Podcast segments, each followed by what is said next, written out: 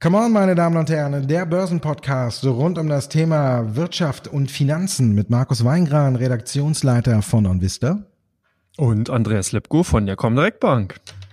Andreas, ich hätte ja heute gesagt, der DAX traut dem Braten nicht so recht, ne? weil wenn wir gesehen haben, Black Friday, wir haben auch Black gestartet, der DAX im Minus, gegen Mittag hat er sich wieder hochgekämpft. Doch was auffällt, ist einfach die Euphorie, die wir in den USA sehen, äh, wo ja äh, Dow Jones, äh, Nasdaq und S&P 500 neue Allzeithochs generiert haben, fast am Stück.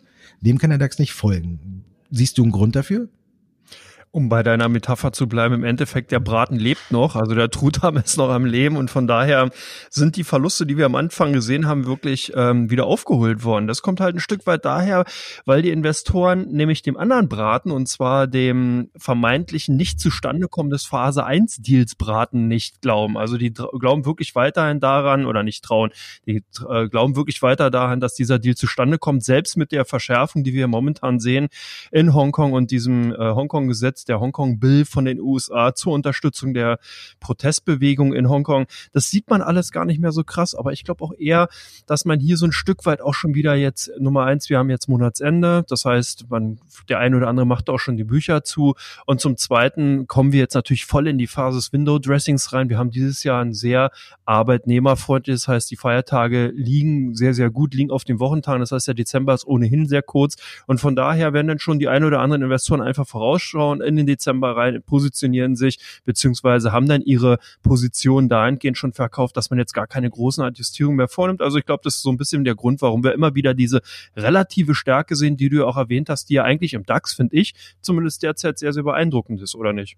Ja, also man muss sagen, da habe ich ja auch schon immer gesagt, Rücksetzer braucht man jetzt hier nicht irgendwie Schmerzen großartig bekommen, sondern die werden eigentlich relativ schnell wieder verdaut ähm, ja, solange jetzt Trump nicht endgültig abwinkt in diesem Jahr, denke ich auch, dass es nicht äh, so dramatisch nach unten geht. Jetzt ist natürlich dieses Hickhack mit den neuen Gesetzen, die er entlass, äh, erlassen hatte, Richtung Hongkong und das ja, da ist China ja jetzt not amused und man muss erstmal abwarten. Das hat natürlich die Anleger in Deutschland, die ja eh ein bisschen verunsicherter sind als äh, anderswo auf der Welt, äh, natürlich wieder ein bisschen ins äh, Hintertreffen gebracht oder besser auf die Bremse treten lassen. Ja, unterm Strich glaube ich auch, wenn man guckt, die Tories liegen weit vorne beim Brexit laut Umfragen Umfragen könnten da eine absolute Mehrheit bekommen und damit ihren Brexit äh, unproblematisch dann nach Boris Johnson durchpeitschen. Ich sehe jetzt keine so dunklen Wolken bis zum Jahresende, außer Trump flippt nochmal aus, aber der hat ja jetzt erst einen Truthahn äh, gestern begnadigt und vielleicht begnadigt er jetzt auch China und sagt, okay, wir nehmen die Zölle zurück, äh, gehen wieder auf äh, Mai zurück und machen einen, einen Teildeal. Wir haben ja auch hier schon drüber gesprochen, ob es dann unterm Strich für ihn tatsächlich ein politischer Gewinn ist. Das müssen andere entscheiden. Also für mich ist es keiner, aber trotzdem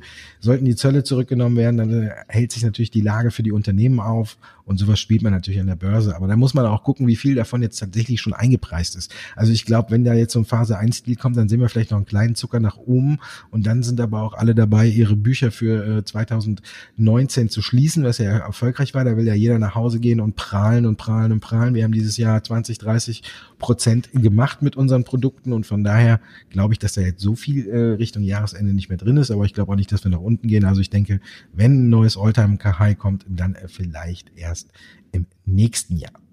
Damit sind wir dann noch beim nächsten Thema auch nochmal. Sind die US-Indizes für dich denn äh, eigentlich schon ein Stück weit äh, zu weit gelaufen? Ja, tolle Frage. Da habe ich mir auch gerade so ein bisschen Gedanken drüber gemacht. Ich glaube schon. Ich sehe im nächsten Jahr wirklich wenig positive Impulse für die US-Börsen. Ich glaube sogar eher, dass der DAX eine ganz gute Chance hat, hier ein Stück weit auch die relative Stärke, die er gezeigt hat, weiter fortführen zu können, dass man hier sogar ein Outperformance-Jahr, also ein besser verlaufendes Jahr für die europäischen und insbesondere den deutschen Markt sieht. Bei den USA, da fehlt mir wirklich die Fantasie. Es gibt natürlich einen Aspekt, der wichtig ist. Wir haben Wahljahr und Wahljahre sind ja bekanntlich in den USA immer gute Börsenjahre, aber was natürlich auch dahingehend führen kann, vielleicht sehen wir halt keine zweistelligen Kursgewinne mehr, sondern sehen vielleicht ein Jahr, wo man drei, vier Prozent plus macht, was ja dann auch wieder im Mittel ganz normal wäre das muss sich eben alles zeigen. Ich sehe das ein sehr, sehr weit fortgeschrittenen Konjunktur, Konjunkturzyklus in den USA. Ich sehe auch hier von der Seite der US-Fed wirklich wenig, wirklich nennenswerte Impulse. Selbst wenn es zu einer Richtung Rezession kommen sollte, würde die Fed die Zinsen auch auf Null senken. Das ist aber alles eingepreist. Also wo ist der das Überraschungsmomentum, Markus? Ja, ich sehe auch nicht so viel. Überraschungsmomentum kann eigentlich nur vom Handelsstreit kommen, wenn man sagt, man hat einen Phase 2 Deal oder irgendwas. Also da muss man mal abwarten. Trotzdem ähm, sehe ich da jetzt, ja, ich sehe es nicht ganz so stark. Immer die Amerikaner sind halt immer bekannt für ihr, ihren Risikowillen.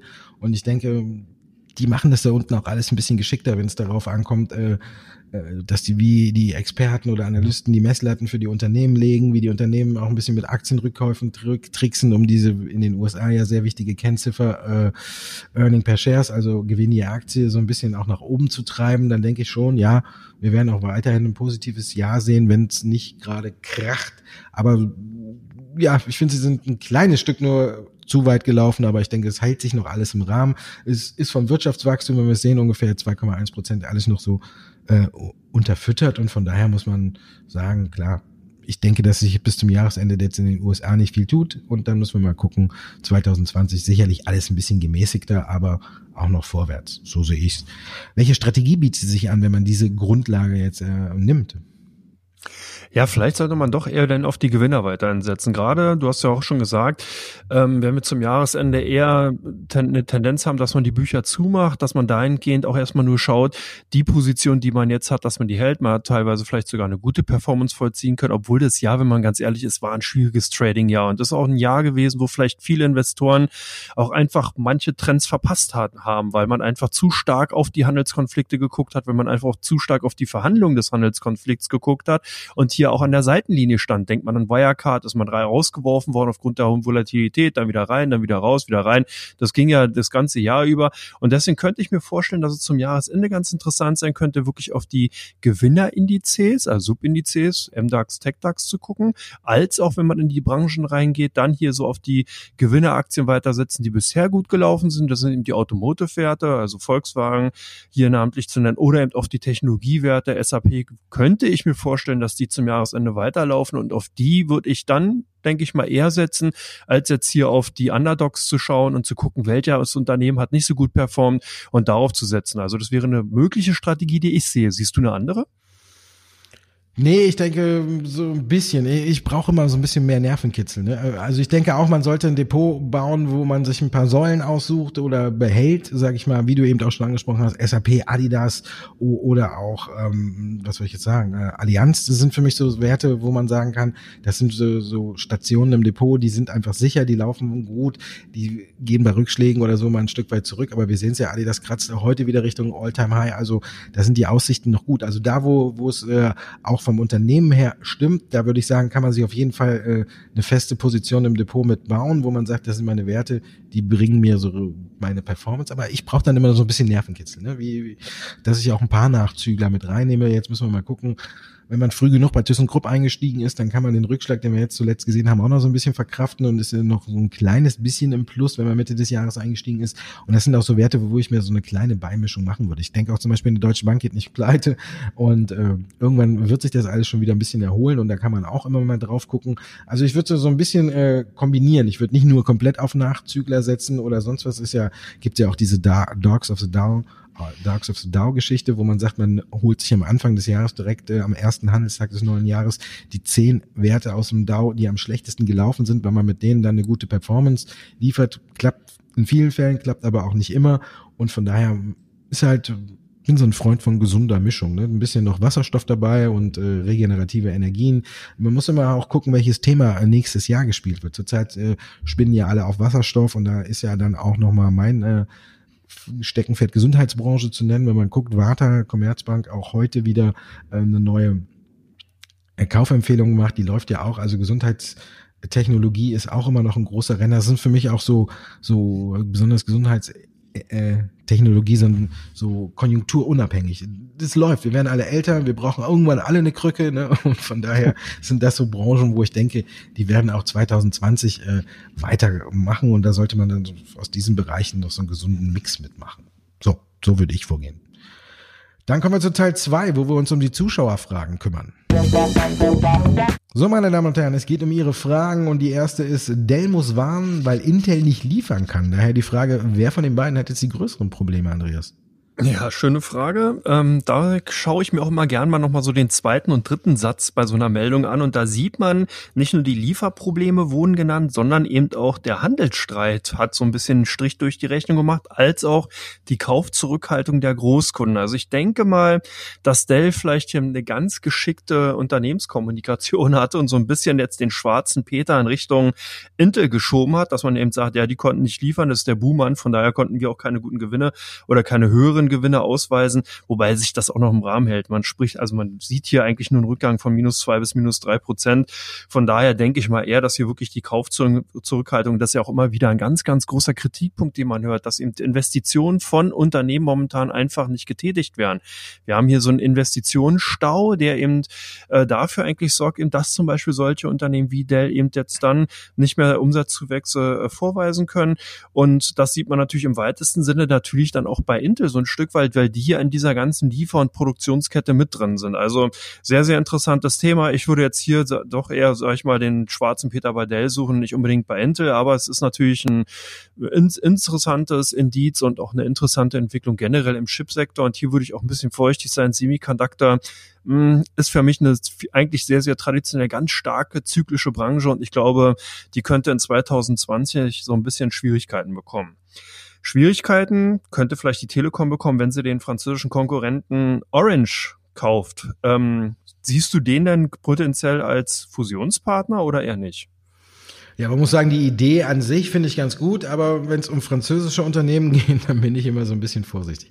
Natürlich können die beiden viele Synergien äh, zusammenheben, wenn sie zusammengehen würden. Und die haben ja auch schon ein paar Partnerschaften, die arbeiten schon seit ein paar Jährchen zusammen im Einkauf für die, auch für Infrastruktur und alles, dass sie da billiger rankommen. Also die sind ja schon, ähm, sage ich mal, sich näher als andere. Da ist es natürlich äh, meistens äh, schnell auch mal angedacht, ob man diese ganzen äh, Zusammenarbeiten nicht dann unter einen Hut bringt. Auf der für die Telekom, man würde natürlich größer werden und alles, aber bei französischen Unternehmen ist halt immer wieder das Problem, dass der Staat immer, immer mitmischt und auch hier eben bei Orange noch so um die 25 Prozent, ein bisschen mehr sogar hat. Und von daher äh, legen die ja immer auch dann Wert darauf, weiß ich, dass man keine Arbeitsplätze verliert und alles und mischen sich ein und von daher ist das eine ganz schwierige Sache. Ich habe jetzt auch gelesen, dass Orange zum Beispiel nur bei einer Fusion äh, auf Augenhöhe interessiert wird. Wenn man jetzt aber auf die Marktkapitalisierung schaut, ist die Telekom natürlich deutlich größer als Orange und wenn die dann sagen würde, ja okay, machen wir eine Fusion und dergleichen, äh, dann sehe ich das auch wieder ein bisschen skeptisch. Also die Telekom wäre mit Sicherheit daran interessiert, äh, hier das Hütchen aufzuhaben und ob Orange da dann wieder mitspielt. Da bin ich mir nicht ganz so sicher. Also von daher, die Grundidee ist gut bei französischen Unternehmen. Wir haben es in der Vergangenheit auch schon immer mal gesehen, wenn der Staat mitmischt und alles, dann ist das eine recht schwierige Angelegenheit, bis das tatsächlich zum äh, Ergebnis kommt, wo man sagen kann, davon kann äh, die Telekom leben. Von daher bin ich da so ein bisschen hin und her gerissen. Aber die Pläne sind ja auch erst ganz am Anfang. Und da muss man mal abwarten, wie die jetzt intensiviert werden. Telekom hat ja auch noch in den USA eine Baustelle. Ich finde, die sollten jetzt erstmal gucken, dass sie die Fusion zwischen äh, T-Mobile US und Sprint unter einen Hut kriegen, dass sie da endlich mal einen Vollzug vermelden können. Dann ist ja auch jeder, der, das, ähm, die Galionsfigur ist ja auch gegangen, der Vorstand. Vorsitzende von T-Mobile US. Also von daher sind da noch ein paar Baustellen, die die Telekom äh, erledigen muss, bevor sie sich wirklich da um Orange kümmern sollte es hat beide Seiten ein bisschen beflügelt. Die Gerüchte sind jetzt rausgekommen. Ich glaube manchmal ähm, also wird das auch mit Absicht gemacht, dass irgendeiner sagt, hier, lass das jetzt mal durchsickern. Wir gucken erstmal, wie die Märkte darauf reagieren und dann können wir gucken, ob wir die Pläne tatsächlich intensivieren. Und von daher, glaube ich, war es ein Testballon, der eigentlich so, wenn man auf die Kursentwicklung danach schaut, positiv aufgenommen wurde. Aber ob es am Ende tatsächlich für eine Fusion dann reicht, da bin ich immer noch ein bisschen skeptisch. Bei E.ON sind heute die Zahlen rausgekommen, da muss man nicht mehr ganz so skeptisch sein. Ne? Prognose hoch, aber Schulden auch hoch und äh, Energy hat seine bekannten Probleme auf der Insel. Wie schätzt du die Zahlen ein?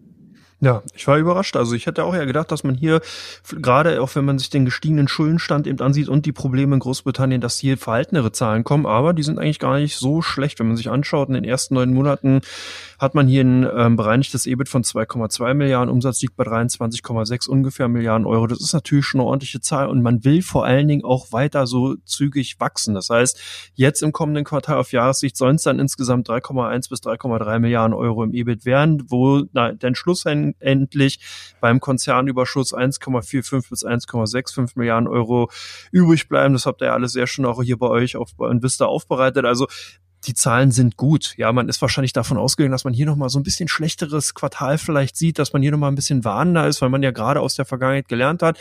E.ON scheint zumindest dahingehend, was das operative Geschäft und die Integration von Energy angeht, über den Berg zu sein. Und von daher ähm, muss man eben klar den Schuldenstand natürlich auch mit im Auge behalten, aber hier hat man auch viele äh, buchhalterische beziehungsweise bilanztechnische äh, Vorgänge, die dann im nächsten Jahr, also wenn dann sozusagen die Integration vollends vollzogen wurde und RWE dann auch ein Stück vom Kuchen wieder zurückbekommen hat und damit dann auch wieder ein paar Schulden übernimmt, dann sieht die Situation ganz anders aus. Also ich glaube, E.ON macht seinen Weg und ist eigentlich auch als hoffentlich bald wieder solides Basisinvestment zurück. Das waren die Versorger ja lange Jahre nicht. Die haben ja wirklich viele, viele Anleger Tränen in den Augen gehabt, wenn sie in die Depots geschaut haben. Das kann sich jetzt aus meiner Sicht heraus zumindest in den kommenden Jahren ändern. Hat sich denn die Situation bei Amazon und Alibaba jetzt groß geändert? Wir hatten jetzt die Black Week, wir haben den Black Friday heute, wir haben am Montag den Cyber Monday und natürlich den bekannten Singles Day, wo Alibaba groß abgeräumt hat. Sind das die großen Gewinner, Markus? Ich glaube schon, aber Alibaba sehe ich dann noch ein bisschen weiter vorne. Da gab es die Woche ja noch mehrere gute Nachrichten. Wir haben das Zweitlisting in Hongkong gesehen, was ja auch nochmal äh, einen zweistelligen Milliardenbetrag in die Kassen gespült hat. Wie du schon gesagt hast, es gab diesen Singles Day, da hat Alibaba auch groß abgeräumt. Jetzt haben wir heute halt eben äh, den Black Friday und das gleiche ähm, wird da wahrscheinlich auch passieren. Alibaba, ich habe jetzt gelesen, dass die Chinesen, jeweils die Jüngeren, auch äh, ein bisschen von dieser Sparmentalität, die wir ja in Deutschland auch ganz gut kennen, ne, äh, ein bisschen abgehen. Und da ist mit Alipay äh, ja auch ein großer Kreditanbieter da. Also dass die jüngeren Chinesen jetzt vor allen Dingen auch eher ein bisschen mehr auf Pump leben und sich ja auch mal Kredite gönnen, um sich was zu kaufen. Von daher dürfte auch äh, jetzt der Black Friday für Alibaba gut laufen.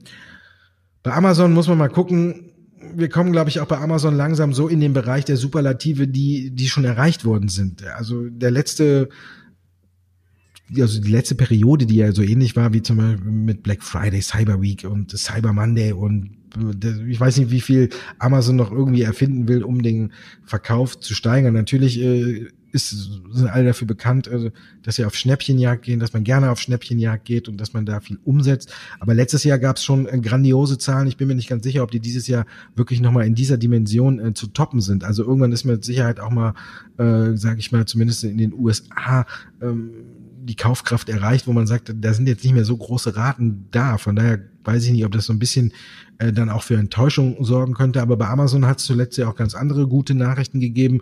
Zum einen äh, modelt man ja den Musikdienst um und guckt sich da so ein bisschen was von Spotify ab, dass man sagt, wir haben jetzt auch eine Variante, für die man nicht zahlen muss, die werbefinanziert ist, um da ein bisschen mehr Kunden anzulocken, die dann vielleicht irgendwann bei Amazon Prime reingehen oder zumindestens für Amazon Music dann auch zahlen. Macht Spotify ja auch. Also von daher, das ist nicht schlecht. Dann äh, gibt's jetzt, soll Alexa soll Krankenschwester werden.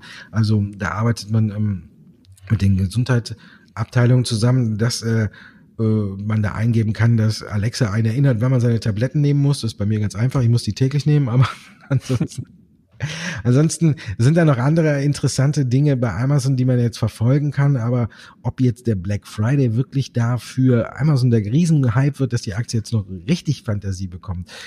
Ich glaube, sie bekommt Fantasie, sie hat Fantasie und sie hat Erholungspotenzial. Aber ich glaube, dass äh, diese Cyberwoche da ähm, ich weiß nicht, ich bin da so ein bisschen skeptisch. Ich denke also, wenn man zwischen den beiden da wählen müsste, denke ich, dass Alibaba auf jeden Fall die größeren Überraschungen liefern könnte als Amazon. Und wo wir dann noch in den USA sind, da müssen wir auch noch über ein neues Fahrzeug reden, vorgestellt von Tesla, nennt sich Cybertruck. Ich habe erst gedacht, das ist ein PR-Gag und da kam jetzt auch die Frage Kassenschlager oder Ladenhüter. Wenn man auf die Verkaufszahlen guckt, die Elon Musk veröffentlicht hat, oder besser gesagt die Vorbestellung, dann ist die Antwort eigentlich leicht, oder? Ja, ich finde es vor allen Dingen beeindruckend, wie der illustre CEO Elon Musk es wie immer wieder schafft, die Aufmerksamkeit auf sich zu ziehen, beziehungsweise in dem Fall ja sogar auf seinen sechsjährigen Sohn, der das Design, die Designvorlage für den Cybertruck geliefert hat, weil er einen Lamborghini zeichnen wollte und Elon Musk ja so äh, äh, bezaubert davon war, dass er gesagt hat, okay, macht da eben einen, einen Truck draus. Und auch interessant ist, dass man hier, man hat ja dieses äh, Duell gesehen zwischen eben einem Ford Pickup und eben hier diesem Cybertruck und den hat ja den Cybertruck dann eben auch gewonnen. Wir kannten so ein du Duell ja schon, vielleicht erinnerst du dich zurück, hier gab es ja auch schon mal Modell S gegen Porsche und da hat er der das Modell S Modell angeblich auch gewonnen gegen den Taycan. Aber wenn man da so ein bisschen in die Tiefe geguckt hat, hat man ja auch gesehen, dass so Tesla da ein bisschen geschummelt hatte. Man hat also Modell S genommen, was eigentlich nicht in Serie Serienmodell ist, sondern eher nochmal aufgepimpt war und jetzt sind die äh, dahingehend die Vorwürfe auch schon wieder da, dass eben der Cybertruck hier einige Vorteile hatte, früher gestartet etc. pp. Also ist schon interessant. Außerdem fand ich es auch interessant, ich finde das Ding ja wirklich, sieht ja also aus meiner Sicht heraus wirklich pottenhässlich aus. Ich glaube, das Teil könnte einen CW-Wert vom Kölner Dom haben, aber auch hier Überraschung, nein, der soll sogar sehr gut sein. Also der CW-Wert soll besser sein, als man es glauben könnte und es zeigt sich in, in den Vorbestellungen. 250.000 Vorbestellungen sind wohl angeblich schon da. Muss man sehen, ob jetzt alle äh, diejenigen, die die 100 Dollar in die Hand genommen haben, um sich eben registrieren zu können, ob die nachher auch das Fahrzeug abrufen. Ich weiß nicht. Also der Cybertruck könnte vielleicht so ein One-Year-Wonder, One-Hit-Wonder sein. Die Leute kaufen sich das Teil und wenn es man dann nachher sieht auf den Straßen, dann wird der eine oder andere vielleicht doch sagen, ach naja, nee, ich glaube, den brauche ich jetzt nicht oder wartet, verschiebt äh, seine Investition und kauft sich den Wagen in 20 Jahren, wenn dann alle Autos so aussehen. Ja, gut, aller Anfang ist schwer, ne? Irgendeiner muss den Weg gehen, aber wie du schon gesagt hast, ich meine, 100 Dollar jetzt, äh, um den zu reservieren, ist jetzt äh, auch ein bisschen wenig. Ne? Wenn man es mit anderen Modellen vergleicht, da waren es äh, deutlich mehr Bestellungen und man musste 1000 äh, Dollar hinterlegen. Also von daher muss man das Ganze auch ein bisschen äh, so einordnen. Ne? Also ich finde ihn jetzt auch nicht schön, aber es soll ja angeblich ein neues Duell geben, ne? Zwischen dem Cybertruck und dem Ford, ne? Weil der ähm, ein Vorstand von Ford äh, über Twitter äh, den Herrn Musk nochmal rausgefordert hat und der hat geantwortet mit Bring it on. Also vielleicht sehen wir da ja noch, noch mal ein Duell, wo danach dann keiner schimpfen kann, da wäre irgendwie was dabei.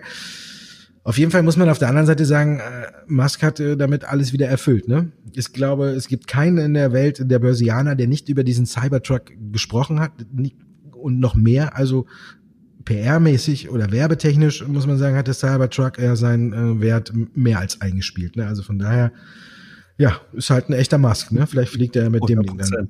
Vielleicht fliegt er mit, ja, mit dem Cybertruck zum Mars. Wir werden es sehen. Oder schickt den hinterher zu ja. dem anderen. Aber vielleicht, wenn du an den nur Raketen baust, wenn der so kugelsicher und alles Fliegt ist, allein. kannst du mit denen auch direkt zum Mars fliegen. Kann ja vielleicht selber steuern. Vielleicht haben wir hier nicht nur einen Cybertruck gesehen, sondern äh, die, die erste Enterprise oder wer weiß es schon. Kommen wir zu Teil drei, meine Damen und Herren. Da geht's um die Aktien, äh, die bei Vista am meisten gesucht werden und die Aktien oder Werte, die bei der Comdirect am meisten gehandelt werden. Also, meine Damen und Herren, Teil drei und wir gucken, welche Werte bei der Comdirect im Fokus stehen, wo die Anleger am fleißigsten zugange sind. Und da ist der erste Wert ThyssenKrupp. Drücken die immer noch aufs Verkaufsknöpfchen nach den na, die scheinen eher deine Kolumne beziehungsweise deine Serie Mahlzeit zu sehen. Und äh, nee, es sieht so aus, als wenn hier die Kunden überwiegend doch in den Aktien spekulativ kaufen. Also hier scheint man sich wahrscheinlich äh, doch eher die Chance-Risiko-Verhältnis, äh, hofft eben darauf, dass die, ähm, die Restrukturierung, die ja eigentlich noch von dem alten CEO Kerkhoff äh, angestrebt und lanciert wurde, dass die jetzt umgesetzt wird und dass sich der Konzern eben auch aufgrund der vielen äh, Services, die man auch im Industriebereich hat, das glaubt man ja nicht. Man hat ThyssenKrupp verbindet man oftmals eher mit Stahlproduktion, aber nee, die sind auf vielen Automobilzulieferungsbereich und so weiter unterwegs. Also von daher glaubt man, äh, dass man hier vielleicht noch die ein oder andere äh, Kronjuwele finden kann und äh, demzufolge versilbern kann. Also die Aktien eher gekauft. Bei euch auch wieder ein hochspekulativer Wert bei den meistgesuchten äh, Werten Steinhoff. Ja, da gab's Neuigkeiten jetzt Mitte der Woche, da ist die Aktie bei uns ganz weit nach oben geschnellt. Die verkaufen was. Ich wusste gar nicht, dass man sowas im Portfolio hat. Bis jetzt sagte ja immer äh, jeder Steinhoff äh, südafrikanischer Möbelhändler und dann auf einmal verkaufen die quasi einen Autohändler, den die auch im Portfolio haben. Und ja, zu Recht haben die jetzt gesagt, äh, passt nicht, kann man keine Synergieeffekte erzielen und es scheint aber ein gut laufendes Geschäft zu sein. Trotzdem äh, trennt man sich, deswegen waren die Meinungen erst geteilt. Warum verkauft man quasi ein gut laufendes äh, Tochterunternehmen? Jetzt hat Steinhoff gesagt, wir konzentrieren uns auf unsere Kernkompetenz, das sind Möbel vielleicht so die Kernkompetenz Bilanz erstmal machen, aber trotzdem, äh, es kommt Geld rein, das ist ein gutes Geschäft für alle Seiten, die, die es erwerben. Das steht wohl auch schon ein bisschen länger fest, dass dieses Geschäft äh, oder die Tochter verkauft wird. Nur man hat da so eine komische Konstellation. Zum einen gibt es jemanden, der äh, 74,9 Prozent erwerben darf. Und dann gibt es noch eine so Minderheitsbeteiligung und die Sperrminorität, die musste an äh, jemanden verkauft werden, an eine, eine Organisation, die äh, quasi äh, gegen Apartheid in, äh, vorgeht in den äh, in Südafrika. Von daher hat man darauf geachtet, dass auch dieser Bereich gefördert wird. Das ist jetzt gelungen und von daher ist der Verkauf jetzt vermeldet worden und das hat die Aktie natürlich in der ersten Reaktion jetzt erstmal 20 Prozent nach oben geschossen und da haben natürlich bei uns auch viele geguckt, warum? Und viele gucken auch auf Osram und fragen sich, warum schafft AMS die Übernahme nicht? Wie sieht's da bei euch aus? Was machen die? Ja, genau. Äh, warum, fragen sich auch wahrscheinlich die Käufer und Verkäufer, habe ich diese Aktie im Depot oder will ich die haben? Also die Aktie, da sieht man momentan keinen klaren Trend. Die sind halt sehr hoch oder sehr meist oder viel gehandelt bei uns und ähm, man kann da kaum sagen, ob da eher die Käufer im Vordergrund stehen oder eher die Verkäufer. Es ist wahrscheinlich auch natürlich ganz klar nachrichtengetrieben. Bis zum 5.12. hat AMS ja noch Zeit und demzufolge, glaube ich, werden wir auch die, einfach die Aktien dahingehend noch viel hin und her gehandelt sehen, weil eben natürlich dann je nach Wasserstandsmeldung da die Spekulationen ins Kraut schießen. Warta, hattest du ja am Anfang schon gesagt, so ein Stück weit ähm, waren auch heute wieder in Schlagzeilen. Ist es doch der Grund, warum die bei euch so gesucht waren? Mhm, genau, die Commerzbank hat zum Beispiel äh, eine neue Analyse heute äh, auch veröffentlicht, deswegen steigt die Aktie heute auch deutlich und äh, da sehen die noch über 20 Prozent äh, Potenzial und ich habe es ja oben bei Strategie eigentlich schon erwähnt, wo Warte alles mitspielt. Ne? Da ist ja auch so ein Zusammenhang äh, mit der Apple-Batterie. Also man sagt ja, dass in den neuen AirPods äh, angeblich äh, die Warta-Batterien äh, drin sind und von daher äh, Apple soll ja die iPods, äh, AirPods, ich sage immer iPods, AirPods äh, auch nochmal nachgeordert haben, weil hier ein rasanter Absatz stattfindet. Von daher treibt das natürlich auch die Fantasie bei Warta weiter nach oben. Aber ich wollte noch was zu Osram nachliefern. Habe ich gestern in der Süddeutschen gelesen. Angeblich sollen über 40 Prozent der Aktien aus dem Free Flow äh, in, mittlerweile in der Hand von äh, Hedgefonds liegen. Das ist natürlich mhm. auch ein Grund dafür, warum die vielleicht nicht vom, vom Fleck kommt. Das muss man gucken, wie die reagieren. Aber, und dann kommen wir wieder, den können wir auch den Bogen schlagen. Ein Teil der Aktien hat, haben die Hedgefonds von der Allianz erworben. Und die ist jetzt der nächste Wert. So. Genau. Ja. Die werden bei uns zumindest eher verkauft. Ich denke, dass sie Gewinnmitnahmen sind. Die Aktie plus 16 Prozent in diesem Jahr hat natürlich auch ein bisschen mit der hohen Dividendenrendite zu tun gehabt, die wir gesehen haben, 4,37 Prozent. Aber ich glaube auch, dass man hier die zuletzt positiven Analystenkommentare auch da als Verkaufsgrund, das hört sich jetzt vielleicht komisch an, aber heranzieht, weil die Kursziele hier nur bei 225 Euro liegen und aktuell die Aktie bei 218. Da sehen die ein oder anderen Anleger vielleicht so ein bisschen die Gefahr, dass hier das Kurspotenzial ausgereizt ist und dass man dann doch zum Jahresende da eher die Gewinne mal mitnimmt. Zumindest deswegen bei uns, bei den meistgehandelten gehandelten Aktien eben eher mit leichten, also wirklich nur ganz leichten Verkaufsdruck. Wie sieht's denn bei euch mit den BVB-Aktien aus? Äh, beziehungsweise werden die von den Fußballfans eher gesucht oder eher von den Investoren?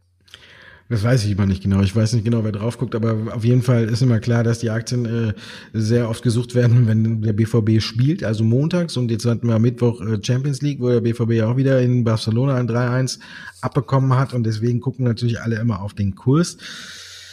Ja, der nähert sich der Marke von acht Euro. Die Niederlage war natürlich wieder nicht förderlich und ja, ich weiß nicht, äh, woher du auch fragst, Sportfans oder äh, Anleger oder ja, ich weiß nicht, wie man die Aktie eigentlich greifen will. Es kann man auf die Bewertung gucken, KGV und sonstiges alles und äh, Marktkapitalisierung, aber ich glaube, das, das, ist eine Sache, wo, wo die BVB-Aktie sowas, dass die das außer Kraft setzt. Hier geht's einfach, das ist für mich wie eine Sportwette. Gewinnen die, dann steigt der Kurs, verlieren die, geht der Kurs in den Keller. Die haben sich als äh, Ziel eben die Meisterschaft gesetzt. Jetzt sind sie Fünfter, nee, Sechster, glaube ich sogar, und haben äh, allerdings auch nicht so viel Rückstand, dass man sagen könnte, die sind jetzt schon abgeschlagen. Aber ich finde, die Aktie ist für mich jetzt extrem interessant, weil es ja jetzt eigentlich nur noch zwei Dinge gibt verlieren die nochmal, äh, glaube ich, dass der Favre gehen muss, wenn die jetzt am Wochenende in der Bundesliga nochmal ver verlieren. Und dann, denke ich, kommt neue Fantasie in den Kurs mit dem neuen Trainer, dass der es vielleicht richten kann und der die Meisterschaftsfantasie wieder aufblüht. Und wenn sie mit dem Favre die Kurve kriegen und jetzt trotzdem irgendwie fünf oder sechs Siege in Folge feiern, steigt die Aktie auch wieder. Ich glaube, die ist jetzt so an der tief gefallen nach den letzten Rückschlägen, dass so oder so es eigentlich nur in eine Richtung gehen kann. Außer der BVW macht den Fehler und sagt, äh, ja, wir verlieren mit Favre bis zum Ende der Saison. Aber das glaube ich nicht. Äh, wird ja schon genug drüber spekuliert, dass sein Stuhl mehr als äh, wackelt. Der ist also ein Bein ist, glaube ich, schon komplett weggesägt. Also der muss da schon ein bisschen kämpfen, um auf dem Stühlchen überhaupt noch zu sitzen. Also von daher ist für mich die BVB-Aktie jetzt gerade echt interessant, weil ich denke, man ist nach unten durch einen Trainerwechsel ist man quasi in gewisser Weise nach unten abgesichert. Das war Come On, der Wirtschaftspodcast, meine Damen und Herren. Dankeschön, Andreas. Ja, ich danke dir, Markus. Wir sind auch abgesichert, unsere Hörer sind abgesichert, weil sie jetzt die neuesten Informationen von uns haben, oder? Ja, auf jeden Fall. Schauen wir mal, ob sie uns folgen, ne? Oder denken wir, haben die zwei da schon wieder erzählt. Wir sehen uns nächste Woche wieder. Bis dahin. Bis dann. Ciao.